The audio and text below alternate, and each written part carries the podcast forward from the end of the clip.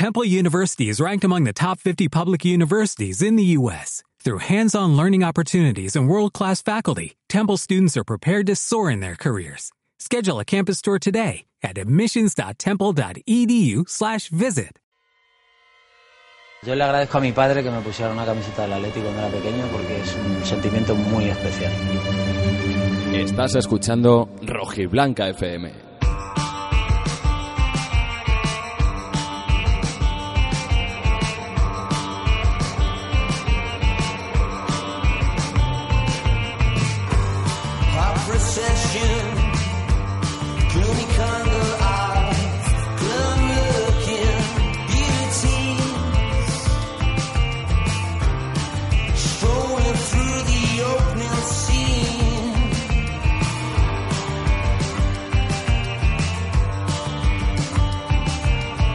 Muy buenos y rojiblancos días, rojiblancos y rojiblancas.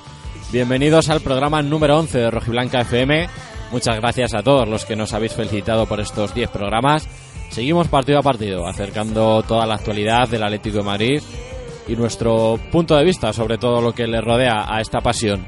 Si el otro día estábamos muy felices con el partidazo de nuestros muchachos contra el Bayern, en esta ocasión multiplicamos la felicidad por cuatro, dado que estamos haciendo este programa como líder primer programa como líder de la Liga Santander y así además será durante unos cuantos días, porque ahora viene el parón de selecciones y durante un par de semanas no va a haber ni Dios que nos baje de ahí. Recordamos antes de nada nuestras redes de contacto, la más activa y casi única, nuestro Twitter, arroba rojiblancafm, donde nos podéis decir lo maravillosamente buenos que somos, y nuestro canal de iVoox también, donde además de escucharnos, también puedes escribirnos, dejar tu comentario y darle a me gusta. Estamos exultantes por lo que vamos a empezar con las presentaciones. Hoy cuento conmigo en el estudio con el Manolo y Benito de la opinión. Momentáneamente tengo aquí a mi derecha a nuestro Manolo de los entrenadores, Santiago Prestel. Muy buenos días. Buenos y rojiblancos días a todos en una semana en la que empezamos bien, puesto que estrenamos liderato y que yo espero que ya nos bajemos de ahí en todo lo que queda de liga. Y decía momentáneo porque efectivamente la otra parte de la opinión, Benito, todavía, que en este caso es Miguel Ángel Prestel, todavía no ha llegado al estudio. Hemos quedado a las 12 para grabar. Como no es en directo, digo un poquito la hora, son las 12 y cuarto y este chico hemos hecho un poquito de tiempo y sigue sin aparecer. Entonces, yo sí con tu permiso, Santiago, lo que voy a hacer, si te parece bien, es llamarle, eh, pero le voy a llamar en directo a ver qué dice. Entonces, si me puedes hacer el favor y llamarle, Márcale ahí a tu hermano, que le vamos a hacer un poquito la cazada.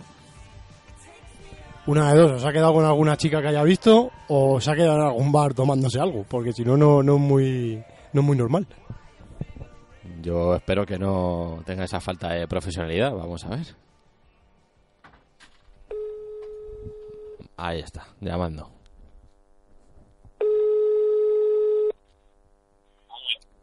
Sí. Miguel, Dime, mira, ¿qué pasa?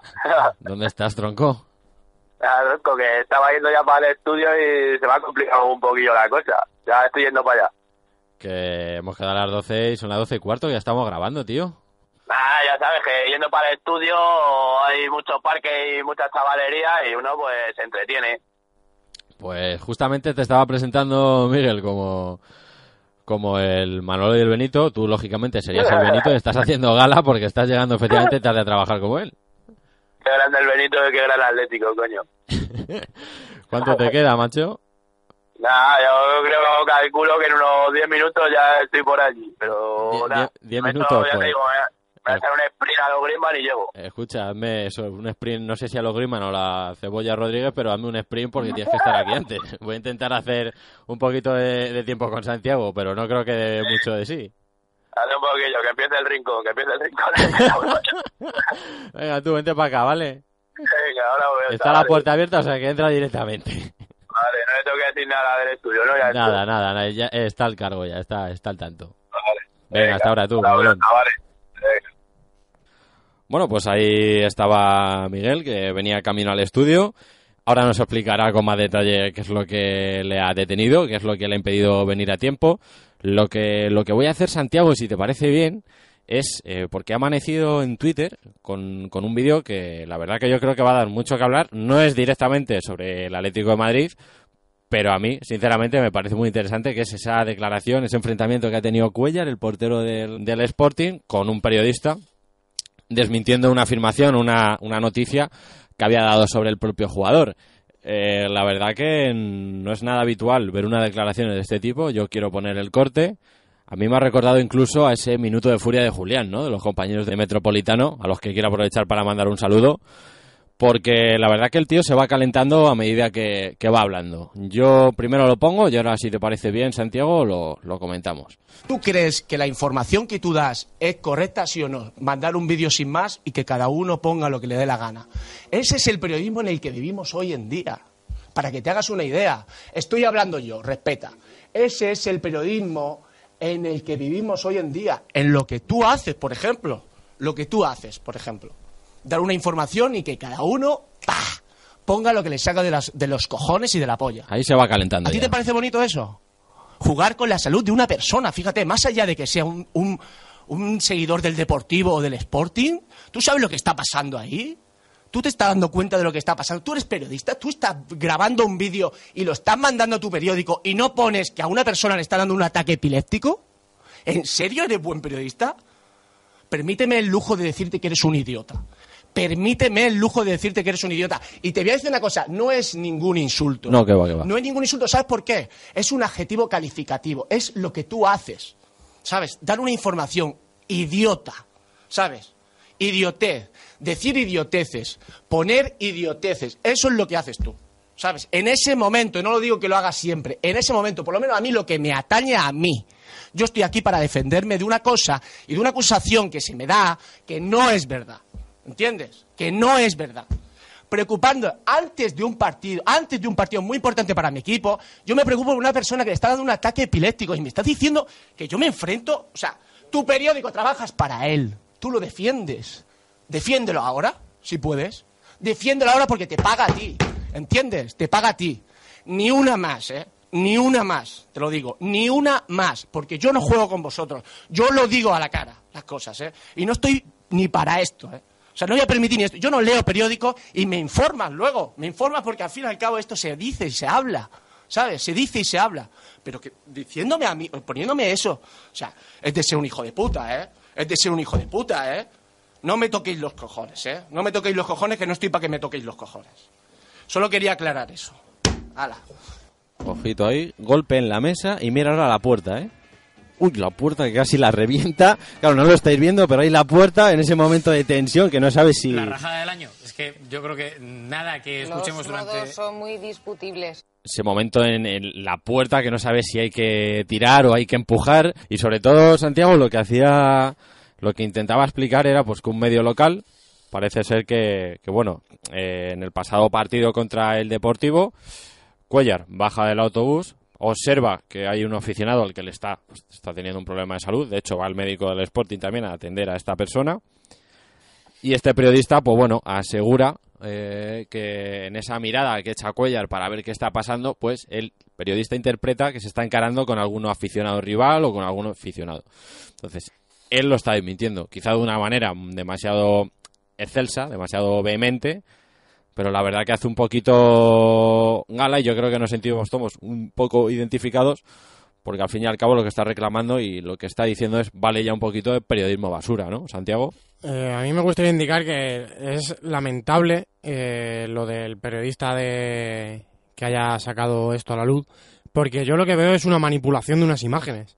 Eh, un periodista no puede manipular la verdad, tiene que contar las cosas tal y como son y de manera imparcial no es como nosotros que damos nuestro punto de vista y que normalmente intentamos ser lo más imparciales posible, pero como es nuestro punto de vista, muchas veces no lo es. Pero es que un periodista profesional tiene que contar lo que es. Y ese señor, señor, vamos a llamarle señor porque seguramente tengamos más educación que él, ha manipulado unas imágenes, contando una realidad totalmente distorsionada. O sea, yo la verdad, yo no le llamaría idiota ni otras cosas como le llama el Pichu Cuellar en rueda de prensa. Yo lo que le llamaría a este periodista, por llamarle algo, es sinvergüenza. Porque lo que es un sinvergüenza, porque está poniendo en contra a un público, contra un jugador de fútbol que se preocupa de la salud de un aficionado. Entonces, yo, para mí, es, lo que ha hecho es una sinvergonzonería y por lo tanto le voy a llamar sinvergüenza, porque no tiene sinvergüenza. Y la verdad que yo espero que detrás de Pichu Cuellar salgan muchos jugadores. Salgan muchos jugadores, salgan muchos entrenadores y salgan mucha gente del fútbol y diga, señores, se acabó. Contar la puta verdad. Que lo único que hacéis es periodismo de mierda. Porque lo que hace Chiringuito, lo que hace Marca, lo que hace As, lo que suelen hacer en otras cadenas de radio, es periodismo de mierda. Porque en ningún momento se cuenta la verdad, sino que se manipula. Podemos ver como muchas veces los jugadores dan unas declaraciones y en el Marca o en el As, en vez de salir las declaraciones enteras, sale un corte de la declaración. Que es que eso es de vergüenza, eso se llama manipulación. Así me gusta, Santi, poniendo los puntos sobre las IES. Y justo, acabo de entrar en el estudio, fíjate, nos ha venido muy bien este... Hostia, viene sudando, ¿eh, Miguel? Nuestro Benito de la opinión. Muy buenos días, Miguel Ángel. Buenos días, chavales, ¿qué tal? ¿Qué pasa? Especialmente sonriente, no sé si por... Ahora nos explicarás por algún la noche de ayer o porque somos líderes, Miguel Ángel. Llevo con esta sonrisa desde el domingo cuando acabó el Barça, celebrando el liderato todavía, desde el domingo llevo. ¿Qué ha pasado? ¿A qué se debe este retraso, macho? ¿Vamos a tener que fichar aquí para grabar o qué? Pues fíjate tú qué casualidad que viniendo para el estudio me he encontrado, bueno, a una chica que tú bien conoces y no había más que tomarse un cafecito con ella. ¿No tuviste bastante con la noche del viernes o qué, Miguel? La verdad que la noche del viernes fue dura y yo creo que ambos, tanto tú como yo, ya vecinábamos lo que iba a venir el domingo y estuvimos celebrando el liderato antes de conseguirlo, pero bueno, la verdad que fue una noche dura pero bonita a la vez. Cuéntanos, porque a mí me gustaría que supieran un poquito los, los oyentes. ¿Cómo fue tu entrada en ese garito al que fuimos el viernes, ese Lounge 747? ¿Qué pasó en esa entrada? Porque revolucionaste un poquito, ¿no? Fuiste el Ángel Correa, yo creo, el agitador de la noche y revolucionaste la discoteca. La verdad que se puede decir que fui eh, Correa porque me dieron esos 20 minutitos de gloria, ¿no? La verdad que fue llegar a Lowe's donde solo dar las gracias a toda la gente que, que, estuvo allí con nosotros, porque la verdad que tanto la camarera Delia como todos sus compañeros nos trataron genial, pero la verdad que a la entrada se fue ya todo de por sí un poquito de las manos, porque nada más llegar y pedirnos la copichola de, de habituamiento, eh, un poquito se cayó, se nos quedó todo el local mirándonos, como diciendo aquí están los chavales de Rojo y Blanca FM y han llegado, ¿no? Eh, la verdad que todavía no entendemos cómo en un local pueden poner una barra, pero en vez de recta, con curva en, al final. O sea, muy, queda muy bien, queda muy de diseño, pero efectivamente eso es una rampa de salida que como apoyas medio mal la copa se te va al suelo, ¿no, Miguel? No, sí, estético es muy estético y precioso de cojones, pero vamos, que... Pero práctico es nulo, porque vamos, yo me llevé ahí un hielazo en la costilla que a día de hoy todavía tengo el moratón y todavía me duele. O sea, que no veo yo mucho la utilidad de poner una barra en curva, ¿no? Luego, Miguel, incluso intentaron comentabas, habías mencionado a nuestra amiga Delia, que nos trató muy bien. Pero claro, ¿qué te pasó? ¿De qué manera te sirvió el vodka con la granadina? Cuéntanoslo también, que yo quiero, yo quiero saberlo. Bueno, pues como eso lo habéis podido ver en las redes sociales, ya que algún periodista intrépido colgó un robado de ese momento, eh, la chica se subió a la barra y hubo por ahí un madridista, o yo creo que era madridista, no se puede decir de otra manera, que me cogió un poquillo ahí del cuello obligándome ¿no? a beber y la chica desde la barra con una botella de vodka y una botella de granadina me las tiraba desde arriba y yo solo podía poner la boquita como un niño pequeño y tragar todo lo que me echaban ahí que quedó como muy americano, ¿no? Esa forma de servir la bebida muy a lo bar coyote. Me comentabas tú, Santiago, que, también conoces ese sitio y que has hecho alguna fechoría en el pasado también allí. Sí, la verdad que, que yo he ido a este bar hace muchos años. Yo creo que incluso seguramente antes de, de que lo lleven los dueños que lo tienen ahora. Y la verdad que nos lo pasamos bien allí, nos tomamos unas copas y después por la cercanía pues nos íbamos al MoMA a ver si cazábamos a, la chica graciada a la, a la, una de la mañana para dejar la noche hecha y poder dedicarnos a menesteres. Yo la verdad que entiendo que queráis salir porque estáis en la edad, pero como soy la voz de la coherencia, preferiría que os dedicarais a las lecturas de Kant, de Nietzsche, de Occam o de Descartes, porque es que así no voy a conseguir hacer carrera de vosotros. Yo soy más, prefiero a Patricia Cazón que a Nietzsche. ¿Tú, Miguel? iba a decir que allí se puede leer perfectamente porque había un riconcito donde nos dijeron que nos sentáramos una chavala como un millón de veces a la que tú y yo rechazamos el ir a sentarnos y la verdad que solemos salir poco, pero cuando salimos la verdad que son salidas que se recordarán toda la vida como la del viernes pasado. Bueno, yo lo de, lo de que salí poco no termino de verlo nada claro, ¿eh? O sea, entiendo que todo es relativo, pero desde mi punto de vista lo que salí poco no, no me termina de convencer. Bueno, desde aquí también quiero decir una cosa, porque el domingo, tanto Miguel como yo, como el señor director, estuvimos intentando celebrar el liderato, ¿no? Pero una vez más se demostró que vivimos en una sociedad madridista y que no nos dejó celebrar ese liderato porque a las 12 de la noche, por la zona que vivimos con la y demás, estaba todo cerrado y vacío. Así que esto es una prueba más de que vivimos en una sociedad madridista y que no nos deja celebrar ni un liderato. Exactamente, hicimos, pues yo creo que fue cerca de una hora de caminata buscando un cobijo, buscando un espacio y no lo encontramos, no lo encontramos. Un domingo estaba todo cerrado, parece que no había nada que celebrar por parte de los vikingos. Eh, vamos a meternos ya en harina, ¿no? Como dijo aquel. Y como ya hemos comentado, celebrando este liderato, eh, merecido liderato por otra parte. Muchas fueron las críticas eh, sobre ese inicio liguero, esos dos partidos con empate, frente al Alavés y frente al Leganés.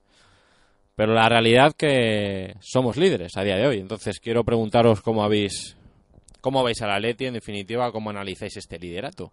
De momento, yo como digo, yo creo que más que merecido. Bueno, yo la verdad que creo que también es merecido, pero creo que es algo anecdótico. O sea, lo importante es llegar líderes a la jornada 38 y llegar terminar líder después de la jornada 38. Creo que no se debe perder tampoco ahora la cabeza, igual que tampoco creo que se perdió cuando empatamos con Alavés y Leganés. Eh, ni antes éramos tan malos, ni ahora somos tan buenos. Eh, hay que tener la cabeza fría, hay que tener tranquilidad, la temporada es muy larga, pueden venir lesiones. Yo estoy seguro que van a seguir viniendo tropiezos, pero también creo que van a seguir tropezando Madrid y Barça y la temporada es muy larga, hay que tener paciencia, hay que ir partido a partido y no perder la cabeza, que ni antes éramos tan malos ni ahora somos tan buenos. Tranquilidad, buenos alimentos y a ver cómo evoluciona lo que queda de temporada. ¿Y tú, Miguel, cómo estás viviendo este liderato? Yo la verdad que en cuanto me he visto líder, me he visto campeón de todo ya, ¿no? Si es cierto que hay que estar con la cabeza tranquila, sin volverse loco, pero yo es que me veo ahí arriba, me veo ya ganando todo y bueno, la verdad que ha sido un mes impresionante del Atleti desde que llegamos del parón. Cuando fue ese parón, nosotros dijimos que teníamos un partido muy importante, que era el de Balaídos. Ya vimos lo que pasó al Barça el otro día, y Balaídos es un campo muy difícil, porque a mí personalmente Bericho y sus jugadores es un equipo que me encanta con jugar al fútbol. Y la verdad que desde ese momento yo creo que el Atleti tiró para arriba de una forma descarada, llegar allí, meterle 0-4 como llegamos, y a partir de ahí se cogió confianza. Y yo veo ahora mismo a un Atleti muy fuerte, y está claro que llegarán partidos que se empatarán, que se perderán, pero yo creo que está fuerte el equipo para luchar por todos los títulos, que es lo importante. Yo te recuerdo, Miguel, que tras ese empate, ese segundo empate en Butarque, tu titular fue de vuelta a los infiernos. Y fíjate cómo se ha revertido todo, precisamente en ese partido que comentas, que fue clave, que fue esa segunda parte que hizo el Atlético de Madrid en Balaídos, ese golpe en la mesa que dio, porque hasta ese mismo momento, hasta ese descanso de ese partido, veías todavía a los jugadores desencajados, ¿eh? veías las caras de frustración, de que no los balones no entraban pero esa segunda parte y con ese resultado también tan rotundo de, 0-4, marcando todos esos goles que no habían entrado en, los partidos anteriores, yo creo que fue clave, ya dio la verdad y, se comprobó el otro día en Mestalla el equipo del Atlético de Madrid muy sólido, ¿no, Santiago? La verdad que sí. Eh, yo la verdad que quitando los últimos, fíjate, los últimos 4 o 5 minutos, que el Valencia ataca un poco y así a primer golpe de mente me viene el remate de cabeza de Mangala, creo que es. Eh, creo que el Atlético de Madrid no sufrió, o sea, no tengo las mismas sensaciones que el día del Bayern. O sea, yo no vi peligrar la victoria y eso que, que yo para mis foros internos lo estaba viendo y dice, y claro, yo creo que también lo pensó todo el mundo, que joder, hemos fallado dos penaltis y eso al final se paga.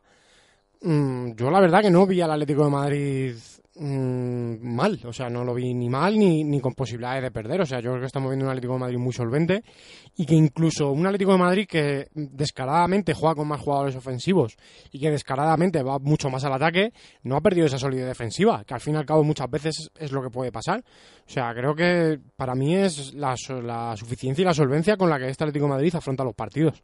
Comenté en el anterior programa que esos dos empates que se produjeron en las dos primeras jornadas de liga eh, yo tengo el convencimiento de que fue debido a una mala pretemporada, porque yo creo que ahora el Atlético más rodaje, yo creo que en ninguna cabeza cabe que si ahora mismo te viene el Alavés en casa, mm, vas a sacar los tres puntos y si vas a butar que yo creo que también. O sea, yo creo que esas dos, esos dos primeros empates no se debió tanto a un mal planteamiento del partido, un mal esquema, sino a una mala pretemporada que el equipo es que llegó yo creo que muy verde Sí, sí es cierto que la pretemporada no fue de las mejores ni mucho menos. Lo vimos que fueron con rivales muy flojitos, que, que incluso llegando a Carranza y bien empata con el Cádiz nos hizo, bueno, luego perder los penaltis, nos hizo jugar luego contra la selección de Nigeria, que ahí sí es verdad que al final hubiésemos tenido un Málaga que nos hubiese puesto más en aprietos. Y la verdad que la pretemporada fue un poquito flojita. Griezmann apenas hizo pretemporada, llegó prácticamente para jugar porque vino de la Eurocopa. Y yo creo que ahora todos los jugadores lo que decías tú de hasta el descanso de Balaído se le ve incluso lo que dices tú en las caras, porque tú ves las caras que tenía en Balaído de responsabilidad, de decir, como se nos escape este partido, se nos puede escapar media temporada. Y ahora ves ayer un partido como en Valencia que fallan un penalti y se veía en las caras de los jugadores que el Atleti iba a ganar. Vosotros bien sabéis que para mí el Valencia es como un Madrid 2, es el equipo con más suerte de España, porque es el equipo que más partidos he visto yo que ha ganado en, el descuento. Y para mí el Valencia es un rival al que le quiero ganar siempre y cuanto más se le pueda meter, mejor yo creo que de las veces que la Leti me estalla es eh, la vez que yo por lo menos menos he sufrido totalmente. Muy buen partido, como decimos, muy sólido el Atlético de Madrid en Mestalla. Luego lo vamos a analizar con completa profundidad en el Rincón del Experto con Santiago. Y como sabéis, en este primer bloque, pues solemos hablar un poquito de todo, de temas de actualidad, no tanto lo futbolístico, un poquito más extradeportivo. Y en este caso, pues a mí me gustaría hacer que de hecho ayer mismo se confirmó en ese especial que hizo el larguero sobre el Calderón. Fueron numerosos los invitados que acudieron, entre ellos nuestro capitán, Gaby, que él mismo confirmó su renovación, que dijo que, bueno, que era todo fácil, que al estar las, todas las partes de acuerdo, pues que fue un mero trámite, ¿no? Que, la renovación fue muy sencilla y lo cierto es que nuestro capitán pues renueva por un año más. Eh, ¿Vosotros cómo veis esta noticia? ¿Qué os parece la renovación? Mm, yo la verdad que creo que se ha ganado la renovación y no solo que se haya ganado la renovación. Creo que no tenía que haber sido hasta 2018, sino creo que la tenían que haber puesto un contrato en blanco y decirle eh, renueva hasta que quieras y cuando te quieras ir, que quieras probar una aventura distinta, serás libre de, de hacer lo que quieras. A mí sí me gustaría recalcar que creo que como no veo a Simeone mucho más allá de 2018, 2019, eh, yo creo que eh, uno de sus relevos naturales es Gaby o Tiago. Y en este caso, como estamos hablando de Gaby, eh, yo desde aquí instaría al club a que, a que en ese de contrato de cheque en blanco hasta 2018 instase a Gaby a que se fuera sacando los carnes de entrenador para que el, día de mañana, cuando Simeone no esté, sea él el que nos lidere. Yo creo que eso no está de más y hay que estar preparado para ello.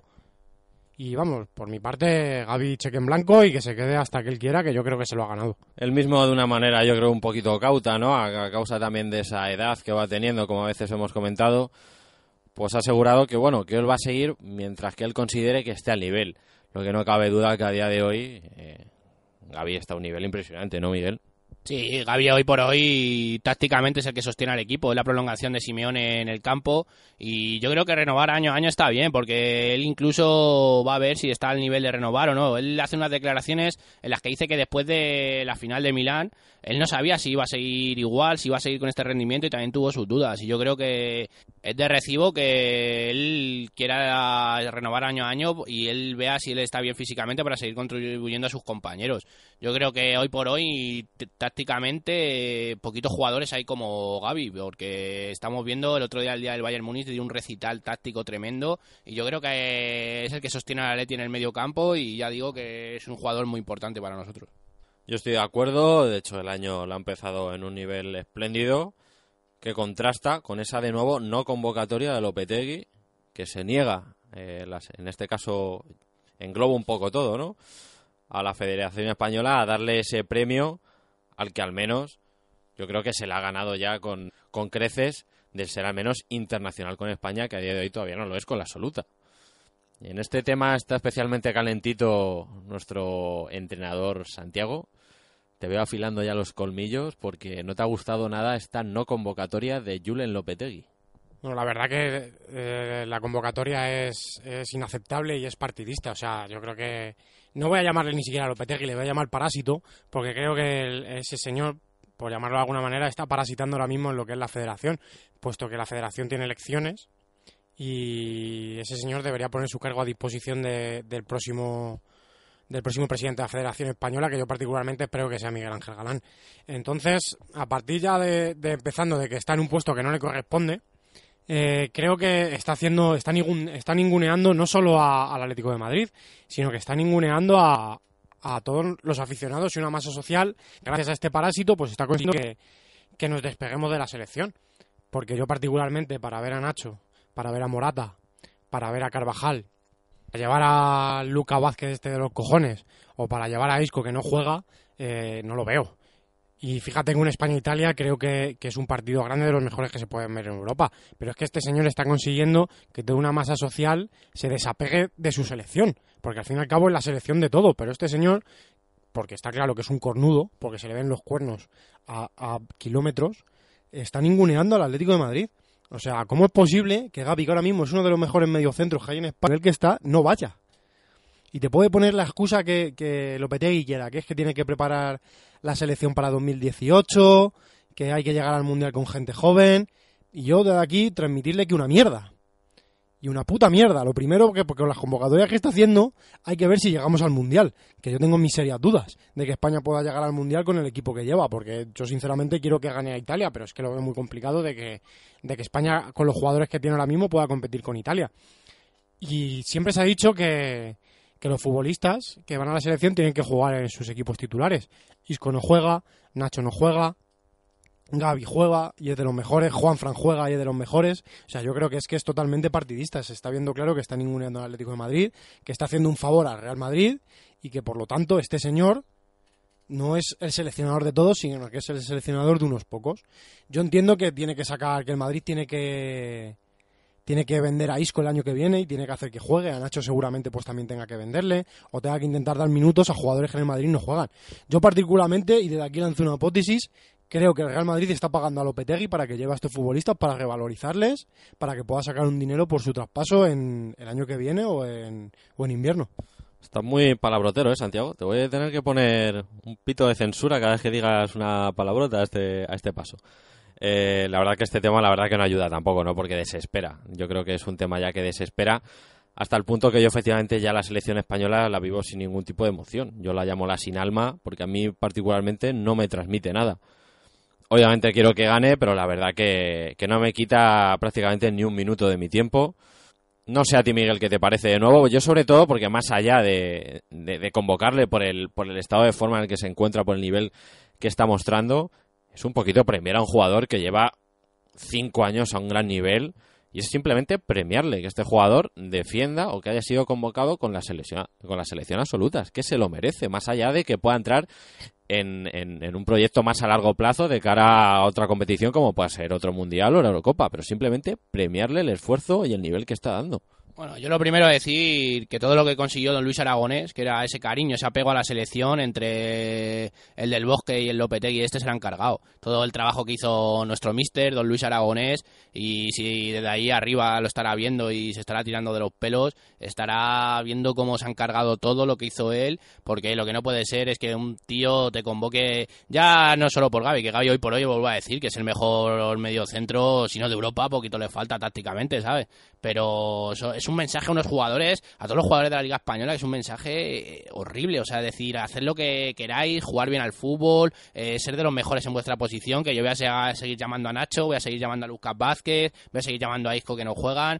Y es que me parece que, que eso como para mensaje para los futbolistas, yo no, yo supongo que vosotros lo habéis vivido también cuando éramos pequeños y había convocatoria de selecciones madrileñas, de selecciones españolas, y veías que convocaban a gente de, incluso te voy a decir, de Madrid, que no jugaban en sus equipos, y a gente que estaba haciendo temporadones en otros equipos no le convocaban, pues me está sonando mucho a esto, ¿no? Mucho a esto de que hay que convocarle porque es del Madrid, porque es el que da la imagen de equipo grande y aunque no jueguen tienen que, que, que convocarles porque si no parece como que se le va a echar se le va a echar la masa encima. Y yo creo que el Lopetegui para dos convocatorias que lleva, pero no se puede hacer, la verdad. Pues ahí queda dicho. Yo, como digo, esto sobre todo es un tema del que no quiero dedicar mucho tiempo y sobre todo en este programa que es respecto al Atlético de Madrid, puesto que la Federación, la selección española no está respetando al Atlético de Madrid. No quiero darle mucho más tiempo. Yo creo que con esto hemos hablado un poquito de, de lo que es la actualidad. Sí que me gustaría hacer un pequeño apunte y es que todavía no hemos llegado a verano y ya está empezando a sonar el nombre de Santi Cazorla.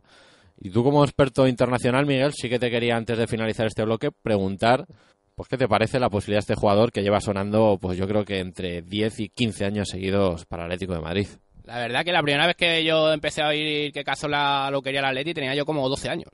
Ya tengo 25, así que fíjate las veces que lleva sonando Cazola y, me recuerda un poquito a los nombres de Treseguet, ¿no? Que siempre sonaba para Atleti, verano tras verano, de Cuaresma, ¿no? Que siempre sonaba verano tras verano. Bueno, Decir que sí, que el Atleti ahora tiene dos años sin fichar, no sé cuándo quieren que venga Cazola, si cuando tenga 35 o 36 años y venga para aprender un poco de Simeone para sacarse carne de entrenador. No digo que sea, la verdad que Cazola es muy buen futbolista, pero yo creo que hoy por hoy en el Atleti tendría muy difícil jugar, incluso si tiene que venir dentro de dos años por la sanción, creo que no tendría hueco ninguno. Tú, Santiago, algo que quieras apuntar acerca de tu tocayo. La verdad que es que no entiendo nada. O sea, yo no sé qué periodista ha puesto el nombre de Cazorla sobre la mesa sabiendo que el Atleti tiene dos ventanas sin fichar. O sea, no, lo entiendo. O sea, es, otro ejemplo de manipulación. O sea, yo no sé a qué periodista se le habrá ocurrido que el Atlético de Madrid se va a interesar por Cazorla. Una de dos. O ese periodista sabe que al Atlético de Madrid le van a conceder la cautelar y va a poder fichar, o, o está manipulando. O sea, es que es un ejemplo de lo que, de lo que hace la prensa en este país a todos los niveles, no solo deportivos, sino que es manipular. En este caso más extraño porque los rumores no vienen de aquí, sino vienen de fuera, de, Inglaterra, donde le sitúan esa posibilidad. Pues entonces seguramente es que el, señor periodista, por llamarle de alguna manera, no tiene ni puta idea de lo que ocurre en el fútbol internacional y no sabe que y no sabe que, el Atlético de Madrid tiene dos ventanas sin fichar. O sea, no sé, yo vale que esté en Inglaterra, pero que menos que por lo menos cuando vas a dar una noticia de un equipo, por lo menos interesarte por lo que sucede en ese equipo. Tercera vez que dice la palabra PUTA. A la cuarta te pongo pitido, Santi, ¿eh? te censuro, te dejo en la silla caliente. Eh, yo creo que ya hemos hablado un poquito de la actualidad. Vamos a meternos ya a la vuelta con el Rincón del Experto para analizar ese partido contra el Valencia. Como ya sabéis, vamos a poner esa canción también que tanto demandaban y desde aquí mandarle un saludo también a nuestro oyente Roberto, ¿vale? Que el otro día pues nos mandó bastantes varios mensajes de apoyo y vamos a poner la primera canción del programa y enseguida volvemos aquí en Rojiblanca FM.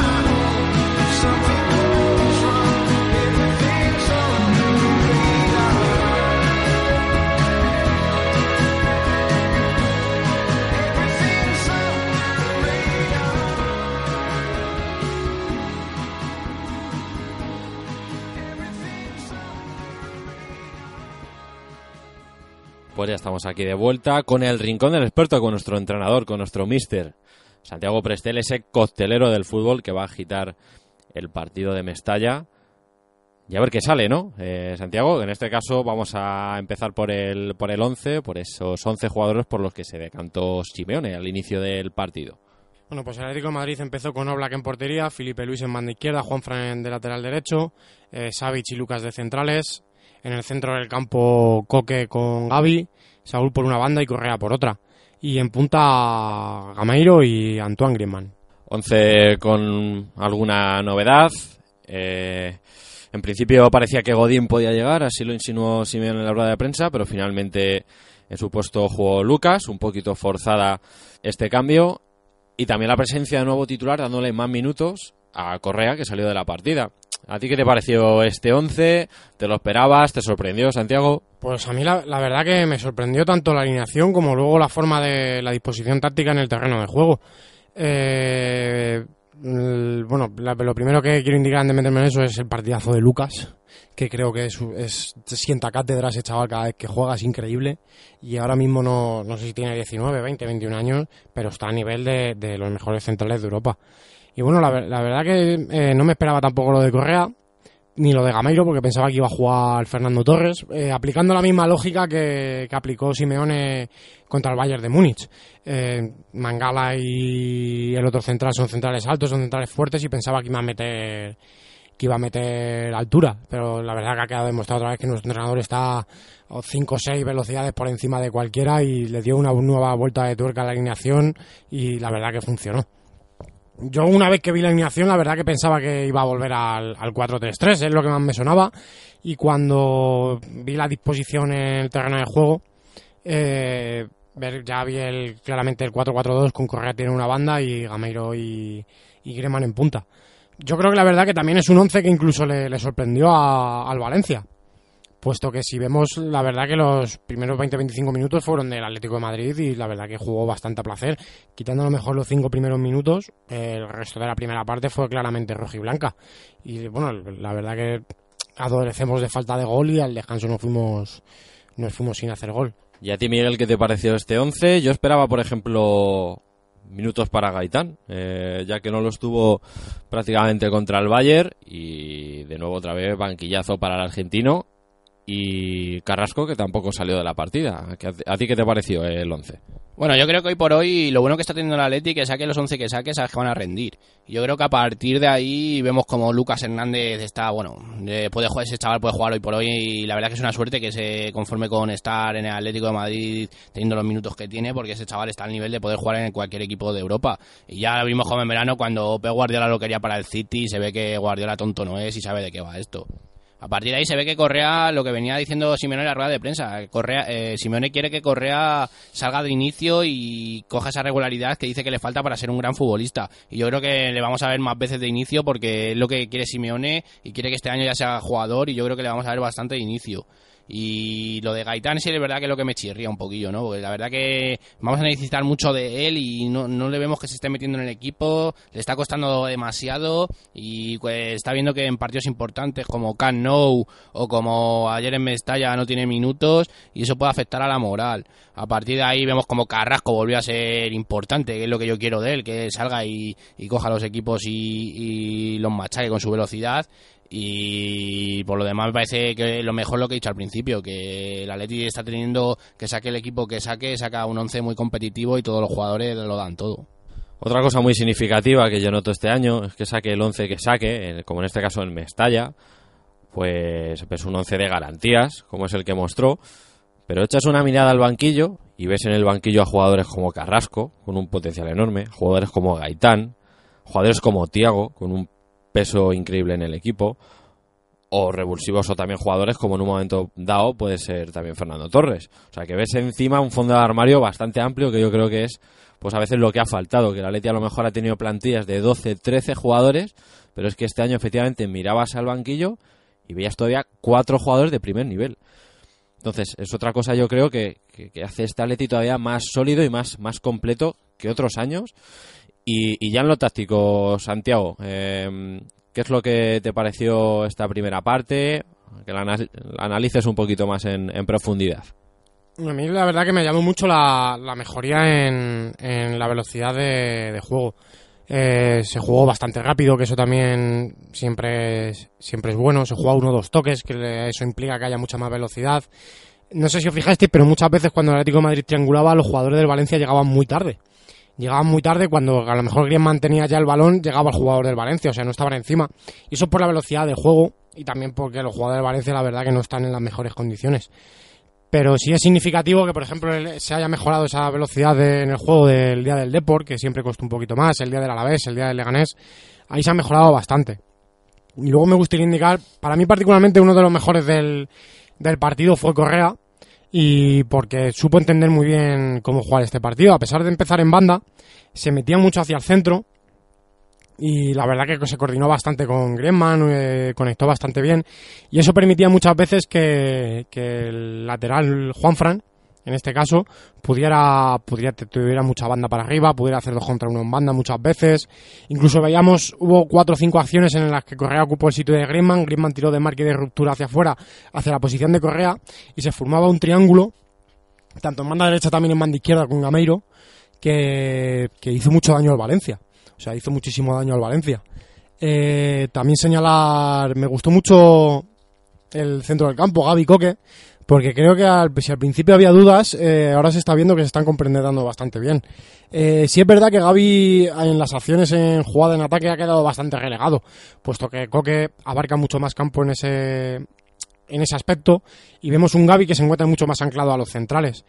Y a lo mejor hay una cosa que a lo mejor a vosotros ha pasado desapercibida y son eh, Gaby hizo tres coberturas en tres balones aéreos, eh, balones largo del Valencia que tuvo que saltar Lucas y, y hizo tres coberturas, o sea que para mí están a un nivel excepcional, porque esas coberturas son muy difíciles de ver, puesto que vienen con un balón largo y hay que estar muy pendiente, porque a lo mejor eh, normalmente cuando uno de los centrales sale, es el otro central el que va a hacer la cobertura. En este caso, falló un poco la distancia que había entre Lucas y, y y fue el propio Gaby el que fue a la cobertura del salto del central.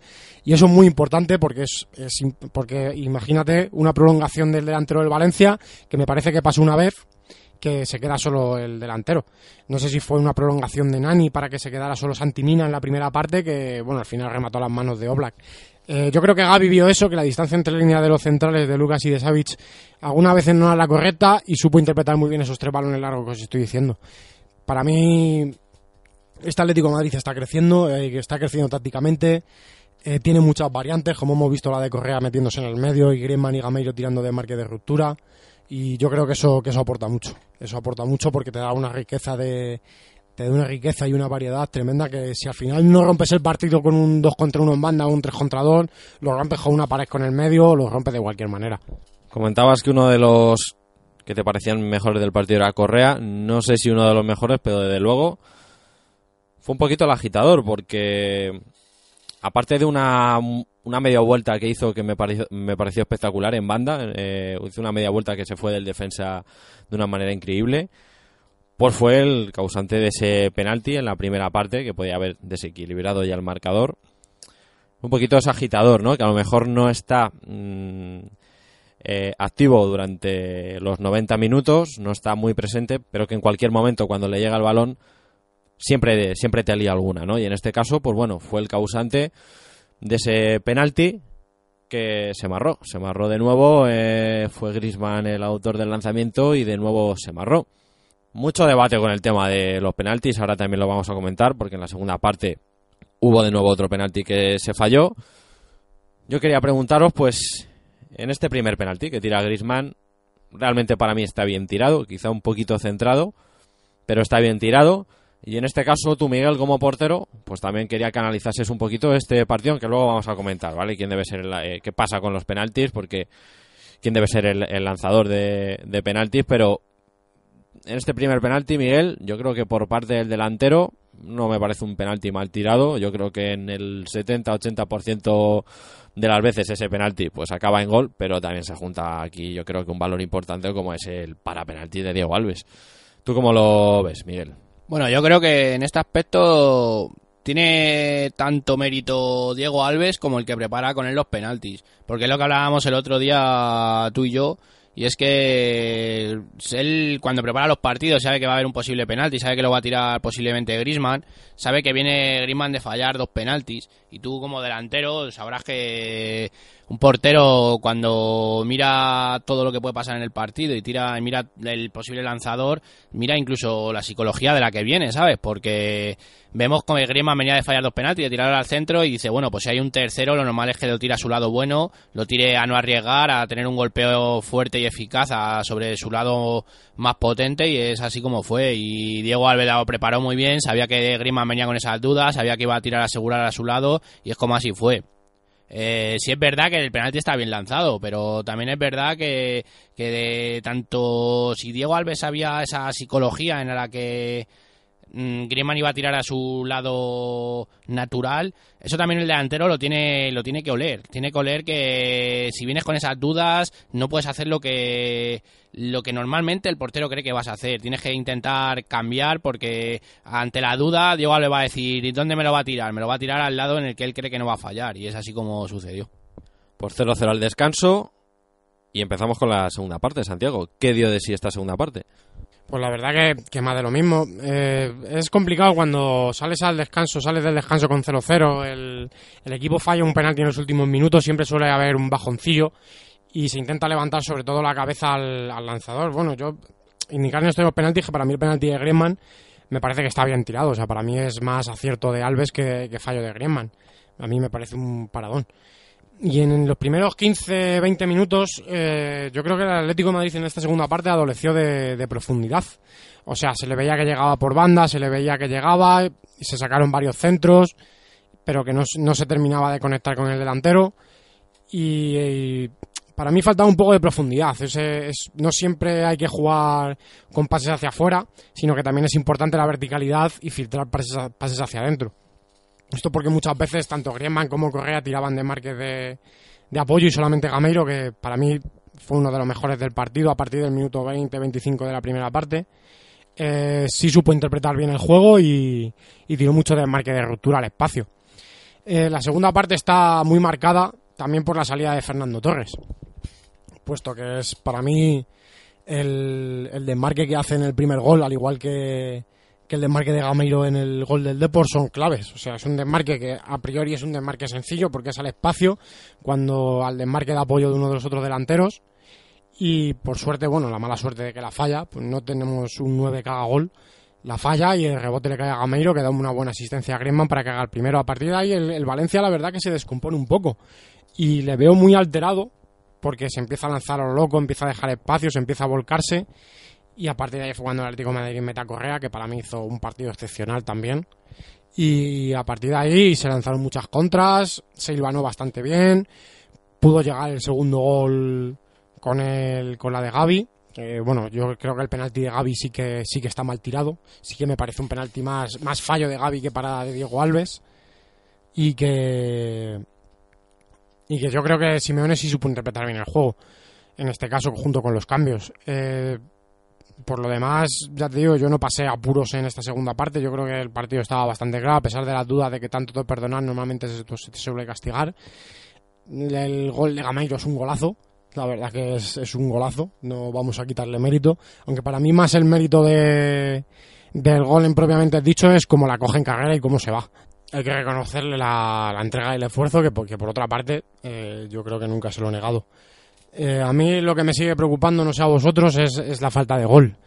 O sea, vemos como Torres tiene una clara y al final entra en gol. Ves un remate claro que, que saca Diego Alves, saca una buena mano. Eh, Gameiro tiene un par de ellas y la falla, sí es verdad que se las hace él. La mala suerte de que al final la falla.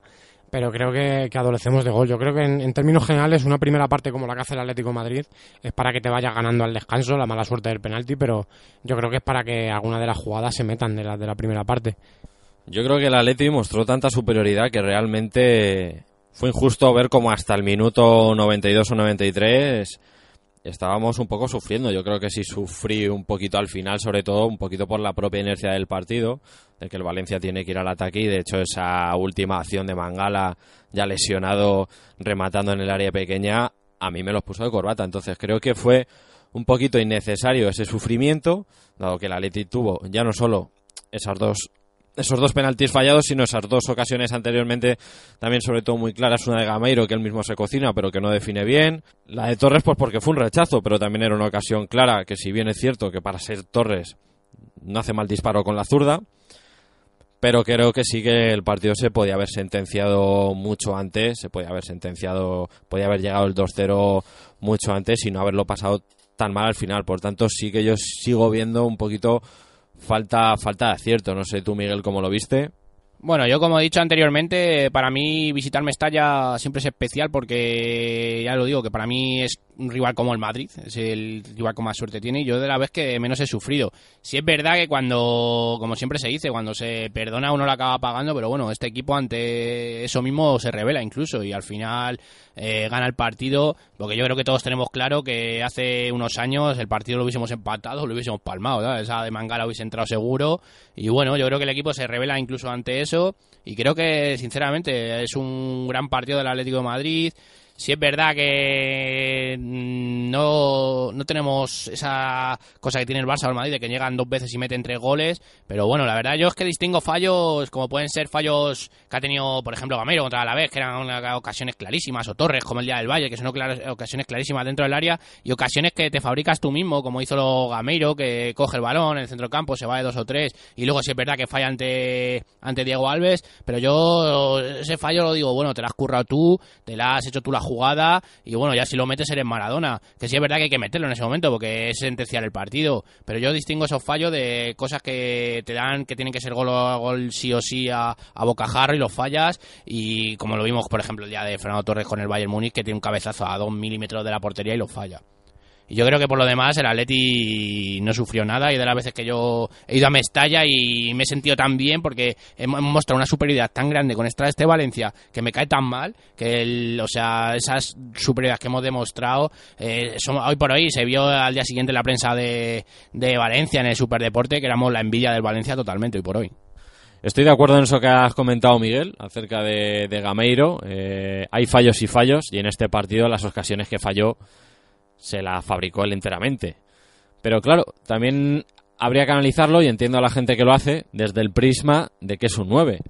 Se nos ha vendido al jugador como un 9 y no está mostrando esa definición de 9 matador de área, de ese 9 que tiene media ocasión y pim pam pum, ¿no? Como cazón, que te hace gol. Entonces, un jugador que se le presume como 9, cuando llega a esa situación de gol, ahí no puedes fallar. Y fíjate que en ese gol de Griezmann me dio muchísima rabia ver cómo el rechace que, le dejó Diego Alves no le cayera a Franca para que Gameiro meta ese gol. Porque aunque sea un gol de empujar, creo que hubiera sido mucho más importante para él hacer ese gol de matador, de, ser el más listo de la clase, que además hubiera supuesto abrir la lata y abrir el marcador. Aunque luego lo hace fenomenal y, y le asiste muy bien a Griezmann. Pero yo con, ese, ese gol quería que lo marcase él. Y aún así, el, el, partido de Gameiro ya estaba hecho. Es decir, hubiera marcado ese gol en el minuto 93 como si no, eh, ya había hecho un buen partido. Es una obviedad que el jugador está cada vez más enchufado en el equipo, los compañeros le buscan más, él también entiende mejor los desmarques, sabe interpretar mejor el juego del equipo y yo al gol, por tanto, que, metió le doy la importancia que tiene, que no es otra que, de cara a su propia confianza, dado que, al resultado ya y en cuanto a puntos para el equipo no, no tiene. Y yo a Gameiro, como dije en programas atrás, se lo pongo muy fácil. No le voy a pedir ni goles porque prefiero que meta cuatro, pero que sean importantes, que sean de abrir el marcador y que den puntos a que meta 20 y sean para, para rellenar goleadas en el Calderón. Mientras facilite y, haga llegar gol, independientemente de que los meta él, yo voy a estar contento. A mí me gustaría pulsar vuestra opinión el día que estemos en unos cuartos de una semifinal de Champions, eh, jugándonos el pase en el City of Manchester contra el City, eh, en el Juventus Stadium contra la Juve y Torres, Gameiro compañía fallan las ocasiones tan claras que están teniendo. Yo creo que ahora mismo en Atlético Madrid no hay nueve o sea, yo creo que Gameiro es un 11. Torres es lo que es, tampoco es un 9 nato. O sea, vemos, la del Valencia es muy clara, la que tiene. La del Bayern es muy clara.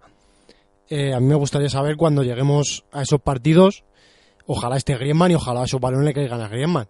Pero esos balones hay ocasiones que tienen que entrar. O sea, está muy bien hacerle un gol al Valencia, está muy bien hacerle un gol al Sporting, está muy bien hacerle un gol al, gol al Alavés en el caso de Gameiro está muy bien hacerle un gol, dos goles al, al Sporting el Fernando Torres, pero a mí lo que me importa es que cuando llegue un momento clave de un partido para abrir la lata, minuto 70 en el campo de la Juve, le caiga ese balón y lo meta. Ahí es donde se define un 9. Y yo creo que esa fiabilidad con Costa o con un delantero de nivel de entre los 10 mejores de Europa sí que te da esa fiabilidad de que te va a meter el gol Mm, fíjate, a Duriz no es, para mí no está dentro de los 10 mejores delanteros de Europa, pero el otro día contra el Málaga tiene una en el minuto 2 y la mete. Y eso es lo que define un 9. Eh, Gameiro no es un 9, no le tendrían que haber fichado como un 9, le tendrían que haber fichado seguramente como un 11, como un jugador con movilidad como Vieto, porque eso sí que te lo da, te está dando pase, te está dando movilidad, te está dando tal, pero si a Gameiro se le ha fichado como un 9, hay que pedirle gol. Y está claro que gol, lo que es gol, no tiene. El Atlético Madrid necesita un 9. Yo creo que ese jugador de 11, 10, 11 que tiene último pase, que, que, es un futbolista de equipo como Gameiro, que se mueve bien, que últimamente está moviendo como se está moviendo bien, empezó la temporada un poco fuera y ahora sí que se está moviendo bien y está aportando muchas cosas al equipo pero yo necesito un tío que me dé la fiabilidad de que va a llegar el minuto 70 en el Juventus Stadium, va a tener media oportunidad y te la va a meter. Y a mí Gameiro y Torres no me dan esa confianza y a mí me da mucha congoja tener que ir a esos momentos puntuales de la temporada con esos dos de delanteros. Bueno, pero es que yo creo que nos olvidamos de que Simeone en de prensa dijo que el 9 del Atlético de Madrid es Griezmann. Entonces a partir de ahí todo eso que necesitamos un 9 Sí, posiblemente todos estamos de acuerdo que nos gustaría más tener a Costa, que nos gustaría tener más a Icardi, pues a lo mejor sí nos gustaría más, pero tenemos a Gameiro y es el momento de el chaval está intentándolo responder, ya cuando lleguemos a los partidos del Juventus Stadium y lo falle, pues ya le daremos todos los palos, pero incluso no hay que darle los palos a él, yo le daría los palos a la directiva, que es el que la ha traído. El problema yo siempre he dicho que, que le ha traído la directiva, e incluso Simeone le ha dicho que que, quería es a Diego Costa.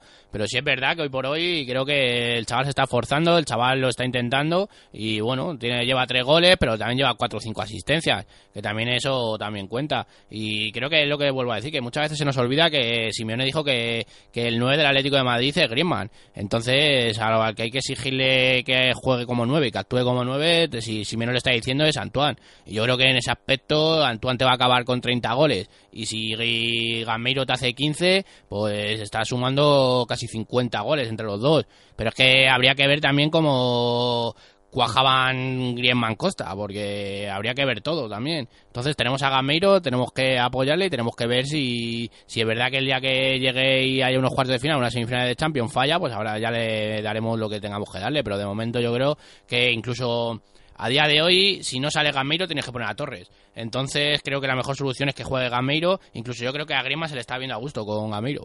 Yo estoy de acuerdo.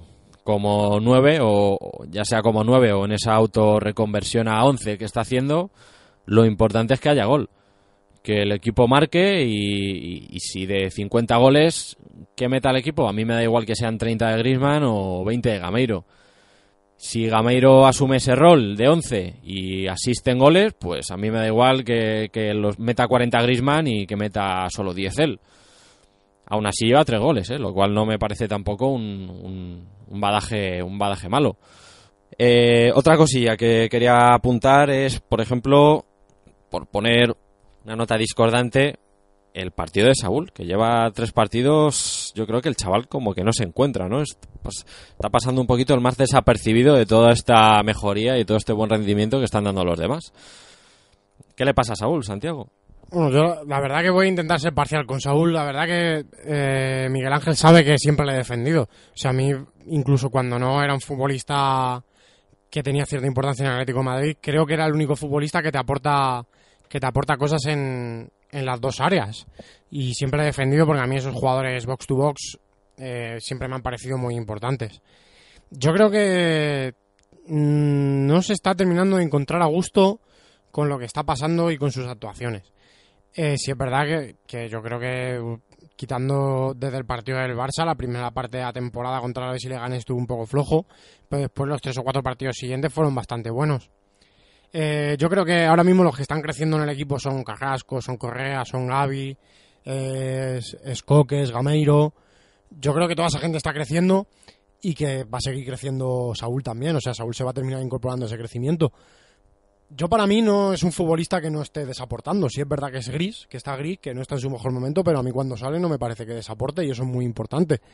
O sea, no, yo creo que más tarde o más temprano va a volver a crecer y va a seguir creciendo a lo largo de la temporada igual que se había gente que en los dos o tres primeros partidos se metía con Coque porque no lo estaba haciendo bien, creo que ahora es el momento de apoyar a Saúl, de darle confianza, de que todos sabemos lo que puede hacer, de lo que puede aportar y que hay que darle hay que darle tiempo y que de hecho estoy seguro que ahora en el parón que este parón de selecciones le va a venir bien porque siempre tener la cabeza puesta en el Atlético de Madrid la verdad que tiene que suponer un desgaste y yo soy de los que cree que a pesar de que Lopetegui ha hecho perdernos la la sensación de que todos somos de la selección. A los futbolistas este cambio de aires, aunque sea por un par de semanas, les viene bien, porque escoger aires, ver caras distintas y eso siempre es bueno.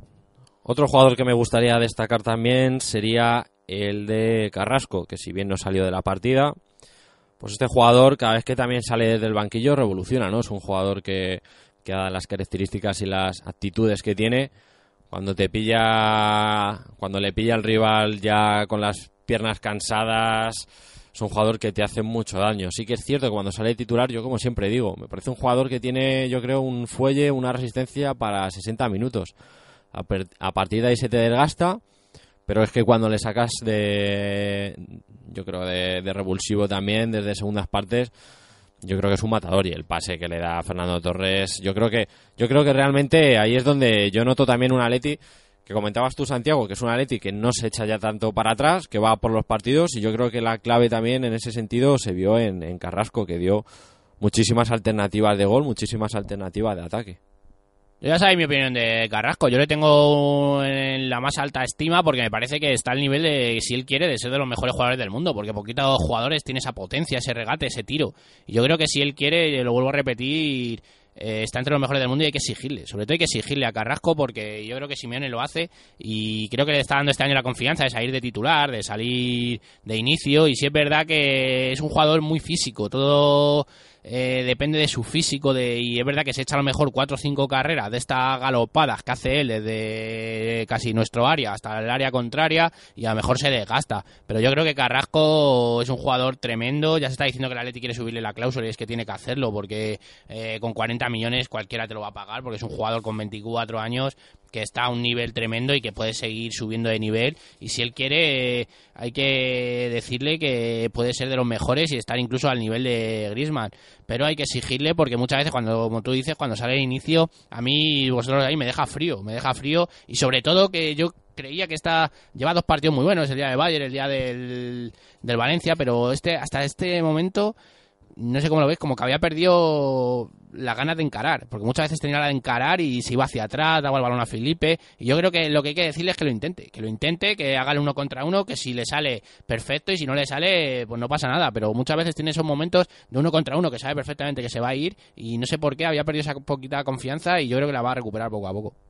Y suscribir también las palabras de Santiago sobre Coque, porque yo creo que desde el parón, el, día de Balaídos hasta hoy, es una de las mejores noticias que tiene el Atlético de Madrid. Que Coque se haya acoplado a ese medio centro en el que Simeone llevaba diciendo varios años que le quería colocar, pero que siempre le saltaban esas dudas de que, claro, teniendo a Tiago, teniendo a, a Gaby, teniendo a Augusto, le, saltaban esas dudas de poder colocarle ahí. Y yo creo que le ha colocado, le ha dado confianza y creo que el Atleti, la mejoría del juego de Atleti también pasa mucho por sus botas, porque está a un gran nivel. El día del Bayern dio un recital ayer en Valencia igual, pero incluso a la hora de distribuir como a la hora de robar, porque yo le estoy viendo incluso bien a nivel físico, que muchas veces lo que se le decía a Coque que no estaba a un gran nivel físico, y hoy por hoy le veo un nivelazo tremendo a la hora de, distribuir y de recuperar, y creo que es una de las mejores noticias para este Atleti, porque por sus botas pasa mucho, mucho fútbol de este Atleti.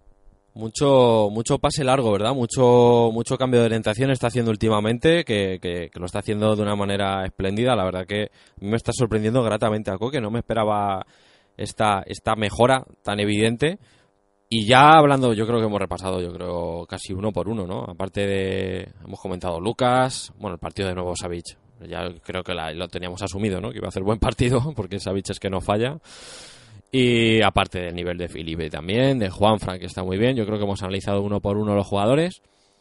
Y ahora que le viene al Atlético de Madrid, aparte en cuando termine este parón, ¿qué es lo que no vamos a encontrar, Miguel? Tú ahí en ese particular punto de mira que siempre tienes preparado, ¿cuáles son rivales que, que se le avecinan al Atlético de Madrid?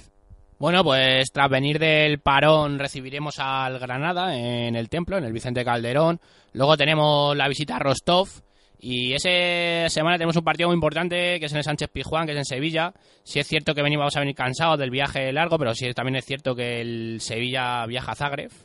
Así que más o menos eh, las fuerzas van a estar igualadas. Es un partido importante para ganar allí en Sevilla, dar un golpe encima de la mesa y ve seguir liderando la clasificación. Porque parece una tontería, pero estamos viendo cómo la Leche se está quitando rivales ya en la primera vuelta fuera de casa, que son muy importantes. Ya hemos visitado el Camp hemos visitado Mestalla, visitaremos el Sánchez Pizjuán y si salimos con una victoria de Sánchez Pizjuán, creo que el Atleti se va a distanciar más en la clasificación aún. Luego, después del partido con el Sevilla, tenemos el Málaga en el Calderón y cerraremos antes de otro nuevo parón con, visitando a Noeta con la Real Sociedad. Y entre medias tenemos el partido con el Rostov en el Calderón. Así que yo creo que son cuatro o cinco partidos que se pueden ganar eh, fácilmente. Bueno, que se pueden ganar con mucho esfuerzo y creo que ganando esos cinco partidos vamos a pegar un, un estilo en la clasificación y los dos de Champions hay que ganarle sí o sí a certificar el pase a, los octavos de final. Salidas difíciles, ¿eh? la verdad que, que la del Pijuán, la salida en Champions ahí en, contra el Rostov no va a ser fácil tampoco y la de Noeta, que ya sabemos que también es una salida complicada. ¿Cómo es el devenir de, de los partidos, Santiago, para afianzar el liderato? Pues la verdad que comparto la dificultad de las salidas a Rostov y a Sevilla, pero a mí hay un partido en casa que, no me gusta. Y no me gusta porque va a ser un equipo que se le va a encerrar al Atlético de Madrid y es el partido del Granada. Es un equipo que acaba de fichar a Lucas Alcaraz. Eh, va a tener dos semanas para preparar el partido. El Atlético de Madrid va a tener dos o tres días. Y eso siempre es una desventaja. Eh, bueno, hay un tópico que dice que ha entrenado nuevo Victoria Segura. Yo particularmente no creo en él, pero sí que creo en el trabajo. Y Lucas Alcaraz me parece un entrenador que trabaja muy bien sus equipos. Me parece uno de esos, entrenadores que no tiene nombre, al igual que Mendilibar, pero que hace muy buen trabajo día a día. Y yo creo que le da cierta ventaja el tener dos semanas para preparar el partido. Si es verdad que lo más normal es que el Atlético Madrid termine ganando ese partido y termine ganándolo bien pero que va a ser un equipo que si ya los equipos de Lucas Alcaraz no se, se caracterizan por ser equipos muy ofensivos, sino que se basan en una, una gran solidez defensiva, imagino que no va a venir al Calderón al estilo Paco Gémez, sino que va a venir a conjuntarse, a salir a la contra, a estar replegadito, a estar junto, y esos partidos al Atlético de Madrid se les suelen atragantar bastante. Entonces, ojito con el partido de Granada, de que ya sabemos que todos los partidos después del virus FIFA son complicados, eh, luego la salida de Rostov, que ya apunté en el programa pasado, que a mí me parece una de las salidas muy difíciles. Y después el partido de Sevilla, que es partido grande y que yo creo que es el momento ideal para que el Atlético de Madrid pegue un golpe en la mesa, porque estamos viendo como el equipo de San Paoli también está sacando los partidos en los últimos minutos. Para mí es uno de los equipos con más flor en el culo junto con el Madrid y el Valencia. Y va a ser un partido complicado. El, el Sevilla tiene buenos futbolistas. El otro día las dos jugadas que hacen los dos goles de Sevilla de Ganso y de Ben me parecen totalmente estratosféricas. La verdad que el, taconazo de Ganso hace mucho tiempo que no veía una locura así. Y creo que el Sevilla tiene buen equipo y que no va a poner las, las cosas muy difíciles ahí en el Pijuán, pero que igual que se ha ganado otros años, creo que este año también se le puede ganar. Además, yo creo que es un bonito sitio para que Gamello se reivindique y haga un par de goles delante de su ex afición. Un Sevilla que está ahí en la clasificación, ¿eh? Muchos han sido también los palos a San Paoli, pero la verdad que el Sevilla está ahí, está, está en la cima, está en los puestos de arriba y es un campo donde siempre nos gusta ganar. Yo creo que con esto hemos analizado todo lo que dio de sí Mestalla, el devenir del Atlético de Madrid tras este parón y como siempre, momento para la despedida. Y en esta ocasión, pues vas a empezar tú, Santiago. ¿Tú de quién te quieres despedir? Bueno, pues me gustaría despedirme de todos los cuellaranos y cuellaranas que me trataron muy bien el otro día cuando estuve celebrando las fiestas de San Miguel, que es el patrón de su pueblo. Y bueno, dar las gracias a la Peña Atlética de Segovia, que también me suele acoger muy bien cada vez que voy, que estoy en Segovia trabajando y, me acoge como uno más cuando voy a ver allí los partidos de Atleti. En este caso estuve viendo ayer Valencia y, y agradecerles el cariño con el que me tratan a sabiendas de que voy pocas veces y estoy pocas veces con ellos. Muy bien, Santiago. Y tú, Miguel, en esta ocasión, ¿de quién te quieres despedir? ¿Qué saludo quieres mandar? Bueno, yo quiero mandar un saludo, ya como hemos bien dicho antes, a nuestra amiga Delia, lo bien que nos trató en el launch, que pronto nos veremos y seguiremos estando por allí, los chicos de Roja y Blanca FM.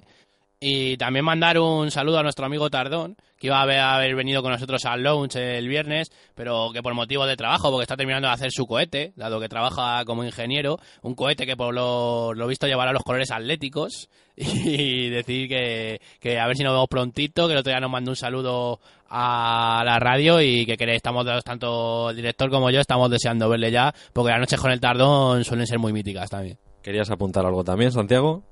No lo hemos comentado al principio, pero yo creo que, que tenemos que darle mucha importancia a que somos líderes si la participación de nuestros mejores jugadores en la plantilla, que es Cherchi. No, no nos hemos dado cuenta de ello y, es un problema, ¿eh? Yo creo que Cherchi se lo hubiera pasado bastante mejor con nosotros el viernes en el Lounge Bar que, que en Mestalla, por ejemplo, donde fue expulsado eh, hace dos años, creo recordar. Pues yo suscribo vuestros saludos en esta ocasión, sobre todo principalmente el de Tardón, al que bien conozco yo también. Y recordaros, os iba a remitir hasta la semana que viene, pero nos encontramos con una serie de dudas. Y es que como hay parón por las elecciones, no sabemos si hacer programa.